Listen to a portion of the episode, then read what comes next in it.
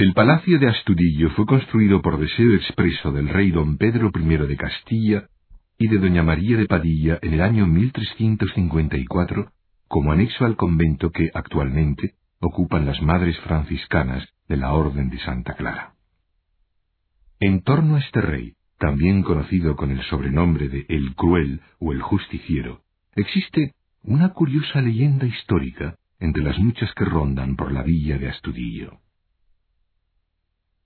Según la leyenda, un escribano de la villa, que tenía cierta tendencia a la corrupción, emitió una escritura falsa a cambio de un soborno.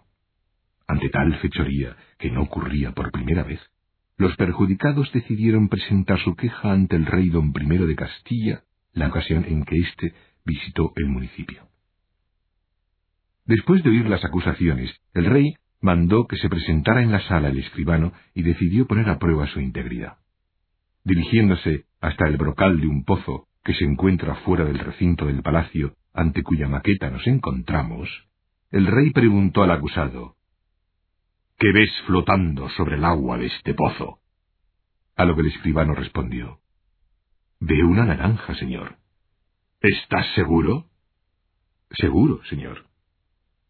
A continuación, el rey hizo la misma pregunta al escribano real, quien antes de responder decidió cerciorarse bajando al pozo con una escala.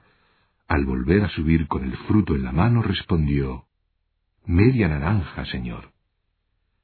Ante la arrogancia del deshonesto escribano, y para que sirviera como ejemplo, el rey ordenó que le fuera cortada la mano, a fin de que nunca más, amén, pueda con ella signar falsamente documentos. Y para perpetuar esta sentencia, decretó que en la casa donde se había cometido el injusto acto se esculpiera sobre el tintel de la puerta principal en piedra buena la mano cortada del escribano. Según el rumor popular, si se observa desde lejos la mano parece chorrear todavía sangre.